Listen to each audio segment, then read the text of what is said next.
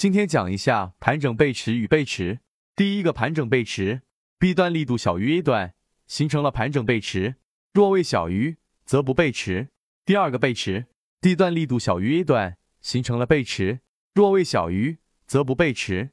区别：前者未经过中枢，后者经过中枢。背驰例子，盘整背驰例子。